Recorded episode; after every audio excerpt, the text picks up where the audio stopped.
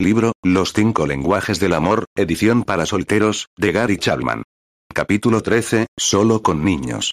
Angie es una mamá individual con dos adolescentes, Josh, de 15 años, y Julie, de 13. Su mundo no es fácil. No ha sido fácil por mucho tiempo. Su esposo se fue cuando los niños tenían 8 y 10 años.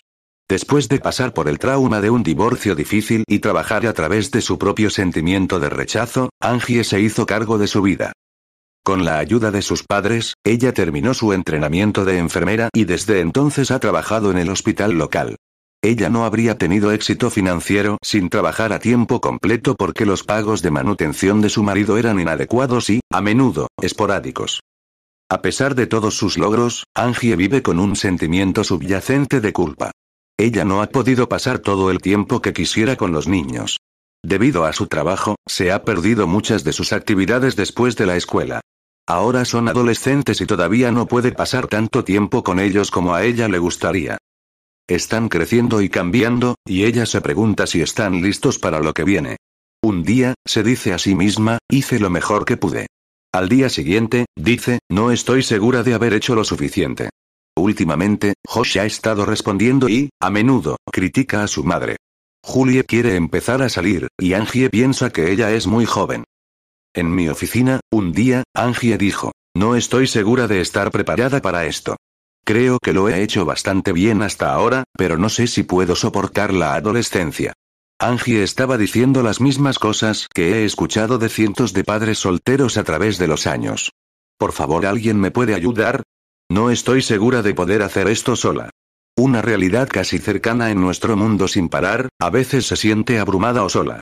Mi esperanza para este libro y su mensaje es alentar y ayudar a los miles de padres solteros como Angie. Tal vez sea un padre soltero o conozca a un padre soltero que podría alentarlo y ayudarlo. De cualquier manera, descubrir el lenguaje de amor primario de su hijo lo ayudará a invertir el tiempo que tiene de la mejor manera posible para satisfacer las necesidades emocionales de su hijo. Tanto los cuidadores primarios como los padres menos involucrados serán más efectivos para amar a sus hijos si regularmente hablan el idioma de amor primario del niño y rocían los otros cuatro cuando tienen la oportunidad. Los niños necesitan experimentar los cinco lenguajes de amor, pero sin su lenguaje de amor primario, su tanque de amor emocional probablemente permanecerá vacío. Kevin acababa de pasar el fin de semana con su hijo, Matt. Miraron el fútbol, lavaron el automóvil y jugaron dos juegos de golf en miniatura. Kevin se sintió bien con su tiempo juntos. Se habría sorprendido si hubiera escuchado los comentarios de Matt a su consejero el martes siguiente por la tarde. Cuando se le preguntó, ¿cómo fue el fin de semana con tu padre? Matt respondió, hicimos muchas cosas juntas. Pero no creo que mi padre me ama. ¿Por qué dices eso? preguntó el consejero. Porque nunca me habla de lo que estoy pensando y sintiendo. No es raro que padres e hijos tengan puntos de vista diferentes sobre su relación de visita. La investigación indica que el padre a menudo piensa que ha sido amoroso y atento, pero el niño todavía se siente rechazado. Un estudio indicó que, si bien la mayoría de los padres pensaban que habían cumplido con sus obligaciones, tres de cada cuatro adolescentes tenían la impresión de que no significaban mucho para sus padres. Esta misma diferencia de percepción también puede ser verdadera entre el niño y el padre que es el cuidador principal. Tiller, de 10 años, dijo, mi madre trabaja duro. Creo que ella me ama, pero desearía que no me criticara tanto. ¿Cómo ayudar a su hijo a sentirse amado? La pregunta no es, como padre soltero, ¿ama a su hijo? La pregunta es, ¿se siente amado su hijo? La sinceridad de los padres no es suficiente. Debemos aprender a hablar el principal lenguaje de amor del niño. Estoy convencido de que gran parte de la mala conducta de los niños tiene sus raíces en un tanque de amor vacío. Cada niño tiene un lenguaje de amor primario, el lenguaje que habla más profundamente a su alma y satisface su necesidad emocional de sentirse amado. Si los padres no descubren y hablan el lenguaje de amor primario del niño, es posible que no se sientan amados aunque los padres hablen en otros idiomas. Permítanme revisar brevemente los cinco lenguajes de amor y concentrarnos en buscar aplicarlos a su hijo. A través de palabras de afirmación. Este lenguaje le permite afirmar el valor de su hijo a través de la expresión verbal. Te amo. Te ves bien con ese vestido. Hiciste un buen trabajo preparando tu cama. Gran atrapada. Gracias por ayudarme a lavar el auto. Estoy orgulloso de ti. Estas son palabras de afirmación. Las simples palabras te amo pueden ser como una lluvia suave que cae sobre el alma del niño. Por el contrario, las palabras duras o cortantes, que se expresan por enojo, pueden dañar la autoestima de un niño y ser recordadas de por vida. Tiller, de 10 años, demostró que las palabras de afirmación eran su principal lenguaje de amor cuando dijo, creo que ella me ama, pero me gustaría que no me criticara tanto. Tiller también estaba demostrando otra realidad, que usar su lenguaje de amor primario de una manera negativa, le duele más profundamente que a otro niño. Como el principal lenguaje de amor de Tiller eran las palabras de afirmación, las palabras negativas de su madre penetraron más profundamente en su corazón. A través de los regalos. Un regalo dice, alguien estaba pensando en mí. Mira lo que tienen para mí. Los obsequios no tienen por qué ser caros. Pueden ser tan simples como una piedra que recogiste caminando por la calle o una flor que recogiste en el patio delantero. Para aprovechar al máximo los regalos como una expresión de amor, envuélvelos y preséntalos. Incluso la ropa escolar ofrecida de esta manera puede convertirse en obsequios de un padre soltero. Nunca se da un regalo porque un niño hizo su cama o limpió su habitación. Tal regalo es el pago por los servicios prestados, no es un verdadero regalo en absoluto. Se dan regalos porque el padre soltero ama, no porque un niño se lo merece. Si regresas de un viaje y traes a tus dos hijas un oso de peluche, no te sorprendas si uno salta arriba y abajo y dice, gracias, gracias, le da un nombre al oso de peluche y lo coloca en un lugar especial, mientras que la otra dice, gracias, arroja a su oso en el sofá y comienza a preguntarle sobre su viaje. La segunda hija está demostrando su lenguaje de amor primario. Tiempo de calidad. Ella está más interesada en su atención que en su regalo, mientras que la primera hija definitivamente tiene el lenguaje de amor principal de los regalos. A través de actos de servicio. Hacer cosas para un niño que el niño no puede hacer por sí mismo es una expresión de amor. Hablamos este idioma temprano cambiando pañales, alimentándolos y respondiendo a las necesidades físicas del bebé. Durante los siguientes 18 años, la vida se completa con preparar comidas, lavar la ropa, colocar tiritas, reparar bicicletas y mil actos de servicio. Si se hace en un espíritu de bondad, estas son expresiones emocionales de amor. A medida que los niños crecen, los servimos enseñándoles las habilidades necesarias para cuidar de sí mismos. Cocinar les da forma de enseñarles a preparar comidas. Los actos de servicio son una forma poderosa de comunicar amor emocional a los niños. Mandy, de 10 años, dijo, sé que mi madre me ama porque me ayuda con mi tarea, especialmente mi matemática. A través del tiempo de calidad. El tiempo de calidad le brinda a su hijo toda su atención. Con un niño pequeño, estar sentado en el suelo, haciendo rodar una pelota de un lado a otro, o sentado en el sofá mientras lee un libro. Con un niño mayor, puede dar un paseo por el bosque, donde los dos miran, escuchan y hablan. Debido a que los niños se encuentran en diferentes niveles de maduración, si vamos a pasar tiempo de calidad con ellos, debemos ir donde están. Debemos descubrir sus intereses y entrar en sus mundos. La proximidad física no es igual al tiempo de calidad. Un padre y un hijo viendo un partido de fútbol es un tiempo de calidad solo si el niño siente que él es el centro de atención de su padre. Si la atención del padre está en el juego, el hijo puede sentirse rechazado, como Matt demostró antes. Él y su padre hicieron actividades juntos, pero Matt salió emocionalmente vacío, porque nunca me habla de lo que estoy pensando y sintiendo. A través del tacto físico. El contacto físico incluye abrazos y besos, pero también implica una palmada en la espalda, una mano en el hombro, tomarse de la mano al cruzar la calle, o incluso luchar en el piso. Le pregunté a Jason, de 11 años. En una escala de 0 a 10, ¿cuánto te quiere tu padre? Sin parpadear, respondió. 10. Cuando le pregunté por qué se sentía tan fuerte, dijo, papá siempre me golpea cuando pasa caminando y luchamos en el piso. Recuerde, el contacto físico es un poderoso comunicador de amor emocional. Respetar el idioma único de amor de cada niño. Tal vez estás pensando, bien, hago algunas de esas cosas. Entonces mi hijo se siente amado, ¿verdad? No necesariamente. Así como una forma de disciplina no funciona con todos los niños, entonces un lenguaje de amor no funciona con todos los niños. Cada niño tiene un lenguaje de amor primario que le habla más profundamente que los otros cuatro. El lenguaje de amor de ese niño puede ser diferente al idioma en que su hermano escucha el amor. Si queremos tener éxito en satisfacer la necesidad de amor de nuestro hijo, debemos descubrir el lenguaje de amor primario de cada niño y hablarlo con regularidad. Esta es la forma más efectiva de mantener lleno el tanque de amor de su hijo. No estoy sugiriendo que solo hables el idioma de amor principal de tu hijo o hija. Necesitan los cinco, pero él barra ella necesita grandes dosis de su lenguaje de amor primario. Un padre soltero dijo, tengo hijas gemelas que ahora tienen cuatro años. Mi esposa y yo nos divorciamos hace un año. Debo confesar que sabía muy poco sobre cómo relacionarme con mis hijas. Ahora que se están haciendo un poco mayores, sabía que tenía que mejorar mis habilidades paternas. Alguien me dio el libro Los cinco lenguajes del amor de los niños y lo leí. Me sorprendió saber que mis hijas gemelas tenían lenguajes de amor tan diferentes. Uno es el contacto físico y el otro es el tiempo de calidad. Ahora que estoy aprendiendo a hablar su principal lenguaje de amor, estoy sintiendo un vínculo mucho más cercano entre nosotros. ¿Cómo descubrir el idioma del amor de su hijo?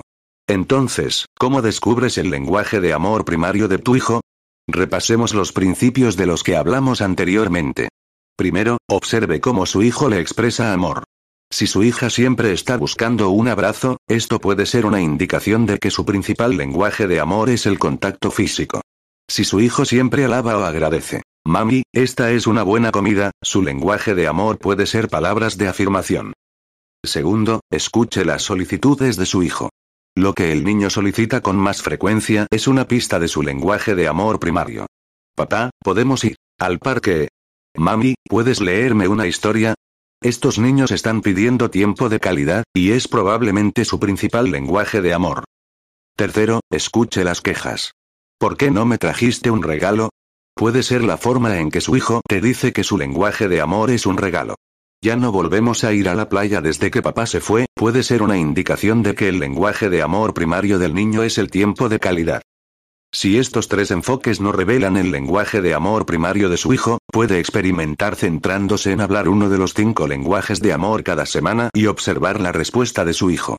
Cuando hable su principal lenguaje de amor, verá una notable diferencia en su actitud hacia usted. Katy se describió a sí misma como una madre soltera luchadora que desea desesperadamente criar a mis hijos en el contexto de una relación amorosa. Después de su divorcio, tuvo varios problemas con sus hijos. En una búsqueda para entender cómo responder, ella leyó los cinco lenguajes de amor de los niños. Allí reconoció los diferentes lenguajes de amor de sus hijos. Descubrí que recibir regalos era el lenguaje de amor principal de mi hija mayor. Miranda floreció cuando le di pequeños obsequios. No son cosas caras, solo pequeñas muestras de amor. Ella se jacta ante las personas y les dice lo que le di. Ha cambiado su actitud hacia mí. Mi hijo, Jordán, que ahora tiene 10 años, tiene el lenguaje de amor del tiempo de calidad. Él ama que pase tiempo con él. Leemos libros juntos por la noche y aprendí a disfrutar viéndolo jugar videojuegos. Él simplemente me quiere allí mirándolo jugar. Toda mi atención a veces es difícil de conseguir, pero cuando reservo tiempo solo para Jordán, él prospera con eso. Permítame alentarlo a que no solo hable el idioma de amor principal de su hijo, sino también a informar a los abuelos, tías, tíos y otros adultos importantes del lenguaje de amor primario de su hijo. Los niños necesitan recibir amor de familiares y amigos, así como de sus cuidadores principales. Disciplina y el amor. Patty asistió a uno de mis talleres para padres solteros y se dio cuenta inmediatamente de que las palabras de afirmación eran el lenguaje de amor primario de Philip, de 11 años. También sabía que en las últimas seis semanas le había dado a Philip muchas palabras negativas sobre su trabajo escolar y la forma en que trataba a su hermana. Ella determinó que durante las próximas semanas ella le daría una declaración positiva de afirmación todos los días. No podía creer lo que pasó, dijo Patty. En menos de una semana, Philip tenía un rostro completamente diferente. Empezó a hacer los deberes a primera hora de la tarde, incluso sin que lo empujara. Y vi un cambio notable en su actitud y el trato hacia su hermana. Es difícil creer que simplemente hablando su principal lenguaje de amor haría una gran diferencia. Mantén el tanque de amor lleno. Mantener lleno el tanque de amor de un niño no eliminará todo mal comportamiento. Pero sí significa que es menos probable que un niño se porte mal si el tanque de amor está lleno. Cuando su hijo se comporte mal y se necesite disciplina, los padres se beneficiarán asegurándose de que el tanque de amor esté lleno antes de administrar la disciplina. El niño que recibe disciplina mientras el tanque de amor está vacío casi seguro se rebelará contra la disciplina. Exprese amor antes y después de la disciplina.